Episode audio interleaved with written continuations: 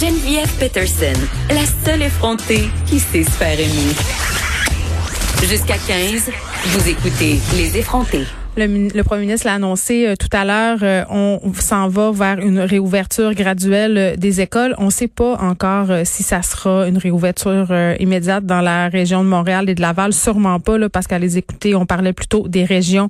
On parlait aussi d'une réouverture graduelle par région selon le nombre de cas. Et ce qui inquiète les gens par rapport à la réouverture des écoles, c'est aussi la fameuse inscription, les inscriptions au camp de jour qui se sont poursuivies quand même. On se demande un peu sur quel pied danser par rapport euh, à tout ça. Qu'est-ce qui va arriver au camp de jour euh, cet été? Vous vous rappelez, je parlais avec Éric Beauchemin dernièrement, euh, qui est directeur général de l'Association des camps du Québec. On lui reparle aujourd'hui parce que là, évidemment, la situation évolue et avec cette réouverture de l'école, on pourrait penser que les camps de jour peut-être vont rouvrir cet été. Monsieur Beauchemin, bonjour.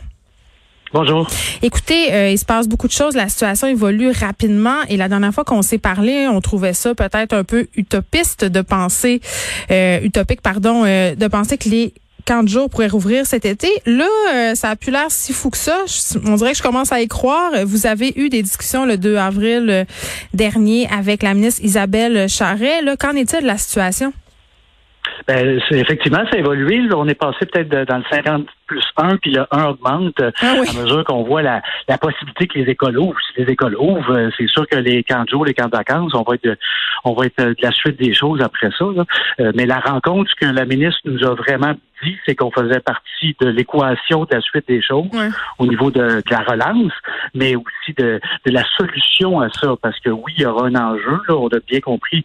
Le premier ministre hier, il a dit qu'il allait avoir des vacances cet été. Là. Il n'y aurait pas d'école. ben, s'il n'y a pas d'école, puis qu'on veut que les travailleurs reprennent le chemin du travail, euh, il va falloir qu'on soit là, Mais attendez, il a dit euh, que ça serait des vacances cet été, mais je l'ai quand même entendu euh, dire hier au point de presse qu'il y avait différents scénarios qui étaient étudiés, dont celui de prolonger l'année scolaire. Oui, ben nous autres, en tout cas, les, échos sur lesquels on travaille sont ceux qu'on a vus de la ministre la semaine dernière. On est au, fond en train de mettre en place le plan d'ouverture des camps de jour là, dès le 29 juin prochain. Bon, là, la question euh, est vraiment simple, mais est-ce que j'inscris ou non mes enfants au camp de jour? Euh, est-ce que ça vaut la peine? Et si oui, ça va être quoi les scénarios qui vont être envisagés au niveau de la sécurité? Oui, ben, c'est sûr qu'actuellement, il faut continuer à s'inscrire. Il faut faire comme si tout On fait comme si rien n'était.